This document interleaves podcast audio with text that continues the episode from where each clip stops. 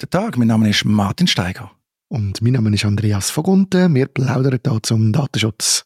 Andreas, es gibt Neuigkeiten in Sachen Identitätsmissbrauch. Nationalrätin Sibyl Arslan ist ja da gegen ihren Kollegen aus dem Parlament, Andreas Klarner, vorgegangen, weil er da mit einem Deepfake Wahlkampfwerbung gemacht hat. Super provisorische vorsorgliche Maßnahme in Basel-Stadt, die sie auch bekommen hat. Jetzt hat man können lesen, dass die Angelegenheit in rechtlicher Hinsicht erledigt ist. Genau, der ähm, Andreas Glaner muss die Anwaltskosten übernehmen, wenn ich es richtig im Kopf habe. Und ich glaube jetzt nicht noch irgendeine Genugtuung oder so, aber einfach, glaub, einfach die Kosten muss er glaube übernehmen, oder? Für den ganzen Prozess, so wie ich das verstanden habe, oder? Von einer Genugtuung habe ich jetzt in den Medien nichts äh, gelesen. Ich habe gelesen, er müsse da total 3842 Franken 50 zahlen. Davon 2342 Franken 50 ab Frau Arslan, als sogenannte Patentschädigung. Das sind Anwaltskosten inklusive aber Mehrwertsteuer und Spesen. Und wir können davon ausgehen, das ist ein Teil der Anwaltskosten. Also ich vermute mal, das entspricht nicht den tatsächlichen Anwaltskosten. Der Anwaltskollege, der im Spiel war, den halte ich zwar für wirklich sehr kompetent und effizient, aber man kann sich sehr einfach ausrechnen, dass zu dem Betrag, äh, zu das Verfahren nicht zu stemmen war. Der Rest sind dann noch Gerichtskosten, 1500 Franken. Also, da subventioniert auch der Steuerzahler, weil auch das Gericht kann das nicht mit diesen Kosten natürlich erledigen. Und äh, Andreas Klan hat dann gesagt, ja, er setzt sich da nicht zur Wehr. Zitat, das war mir der Spaß wert. Ja, wahrscheinlich will er noch die alte Mehrwertsteuer können zahlen, ist ihm das nicht so wichtig gewesen oder so. Also ich habe mich, mich erstaunt, dass er da gefunden hat, ja, das ist jetzt, also weißt du, dass er sich nicht zur Wehr setzt, leuchtet mir noch ein, weil er wahrscheinlich auch weiss, er hat nicht viel Chancen. Das ist ja auch gescheit eigentlich zu sagen, ich muss jetzt die Niederlage zugeben. Dass er das als Spass abtut, naja, mal schauen, äh, wie weiter das, ob er das noch weitermacht, mal sehen. Ja, Wahlkampf, äh, Budget. Aber gehen wir zum eigentlichen Thema vielleicht von der heutigen Folge, nämlich im Blick ist die Schlagzeile gesehen, Alex A. kauft neue Festplatte und findet Nacktfotos eines 80-Jährigen. Kann man sagen, typische Boulevard-Story, aber es ist offenbar auch ein Datenthema und ich tue noch einspielen, was der Alex A. im Blick gegenüber gesagt hat. Der Blick hat das Video veröffentlicht. Wie immer tun wir das natürlich auch in Show Notes. Ich bin letzte Woche im Fuß und habe so eine Festplatte gekauft, wo es mega viele Daten drin hat von der Person, die es vor mir hatte. Das erste, was mir durch den Kopf gegangen ist, wo ich die Festplatte aufgemacht habe und die ganze Daten gesehen habe, ist, irgendjemand hat mega Pech gehabt. Die Gefahr für die Opfer ist, dass du eigentlich darauf vertraust, dass wenn du zum Beispiel eine Festplatte wieder abgibst äh, oder deine Geräte als Reparatur anmeldest, äh, dass mit deinen Daten dann auch richtig umgehen wird und dass du eigentlich nicht verarscht wirst. Ähm, und auf keinen Fall deine Daten dann auch irgendwelche andere Leute gehen, die mit dem nichts zu tun haben. Als Käufer besteht halt Gefahr, dass wenn du eine Festplatte bekommst, wo irgendetwas drauf ist und es wird nicht kontrolliert, was es ist, dann können sich da Malware drin befinden, irgendwelche Viren ähm, und das können halt auch dir schaden. Oder jetzt natürlich, wenn irgendwie jemand Minderjähriges an irgendwie pornografischen Inhalt kommt, die auf der Festplatte drin sind, äh, dann ist es auch für die Käuferin schädlich. Ich lösche jetzt all die Daten, weil ich brauche die nicht und es ist wahrscheinlich besser, wenn die sonst niemand bekommt. Ich behalte Festplatte, weil ich brauche die und es macht mir jetzt nicht aus, wer sie vorher benutzt hat, solange alles Zeug weg ist.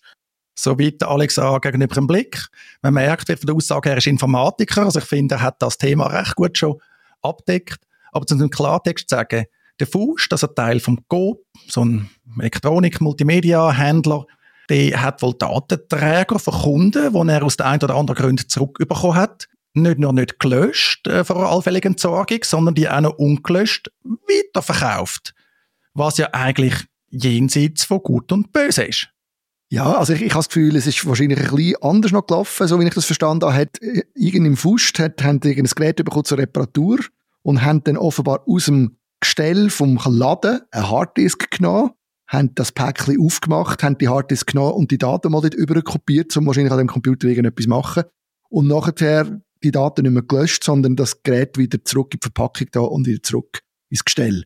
Und das ist übrigens etwas, was ich immer wieder auch feststelle, wenn man, wenn man Geräte kauft in diesen Läden, also gerade eben so Harddisks und so, dass die zum Teil einfach schon mal offen gewesen sind und sie werden dann eben nicht als Occasion deklariert und oft heisst es, ja, die hat man einfach schnell getestet oder so. Und das kann ich mir wirklich gut vorstellen, so tragisch dass das ist, dass das noch häufig könnte vorkommen, dass die Leute dann einfach in der, irgendein, irgendein Gerät nehmen aus dem Gestell und dort mal Daten drauf tun und nachher nicht mehr löschen.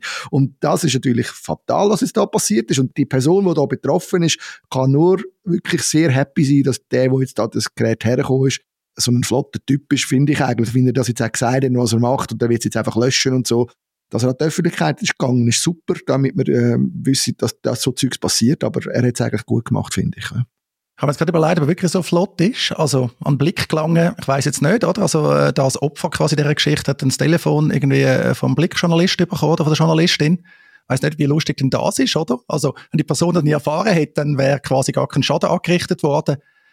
Ja, eben der alte Herr, der hat gesagt, eben, er hat keine Festplatte beim Fuß gekauft, er will seinen alten Computer reparieren lassen, das ist nicht möglich gewesen. Ich habe es absichtlich gesagt, äh, nicht angeblich, oder? Das ist ein solches Vorurteil. Oh nein, wir können nicht reparieren, kauft etwas Neues. Und dann haben sie ihm gerade noch angeboten, wahrscheinlich gegen Geld, Daten zu übertragen und den Altrechner zu entsorgen. Also aus meiner Sicht ist da wirklich einiges schief gelaufen.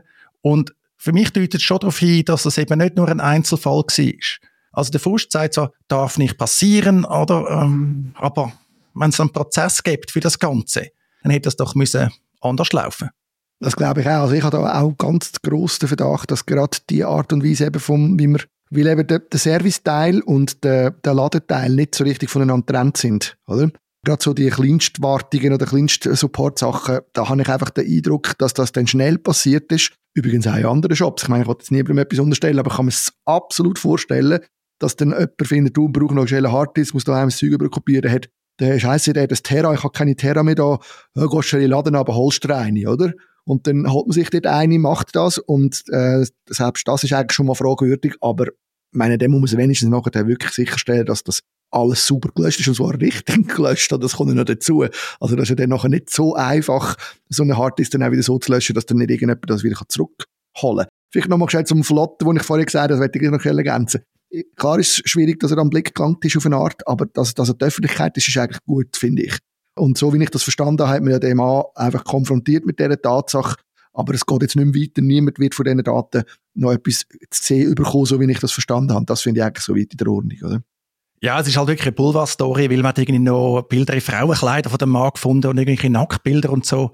Wobei eben also jetzt von der Beschreibung her nichts, was jetzt außergewöhnlich wäre, sondern halt einfach etwas, was zur Privatsphäre gehört ähm, von dieser Person. Was eigentlich schade ist, finde ich im Blickartikel, dass es keine Empfehlung hat. Wie geht man denn mit dem richtig um?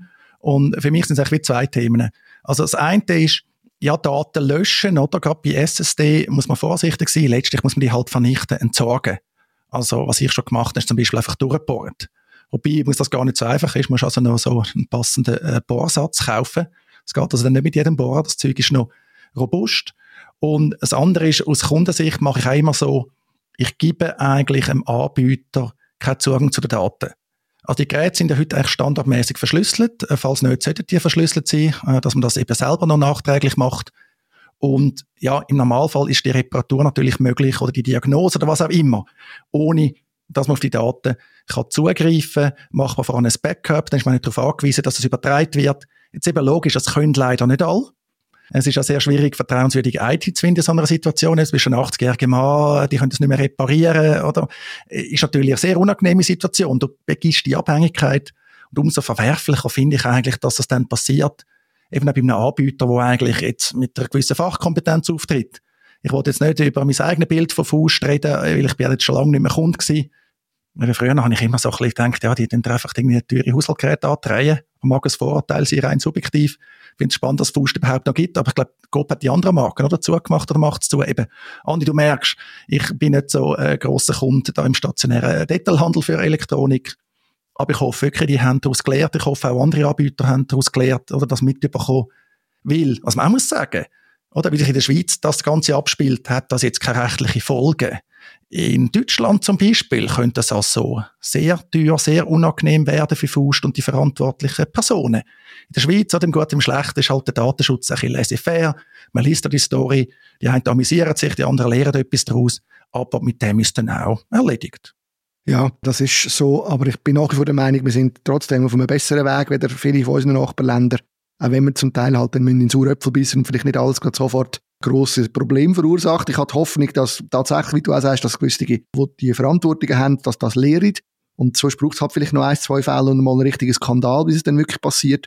Aber ähm, ich denke schon auch, das Hauptproblem ist halt einfach, dass die meisten Leute äh, wirklich niemanden haben, der ihnen helfen kann. Wir haben natürlich das Glück, dass wir einfach mehr oder weniger uns selber helfen können. Darum gehen wir auch nicht so gross in die Läden ich kenne so viele Menschen, die einfach die eigentlich hoffnungslos verloren sind, die einfach nicht wissen, woher das sie sollen gehen. Es gibt keine Infrastruktur für diese Leute. Das ist schon verrückt. Ja.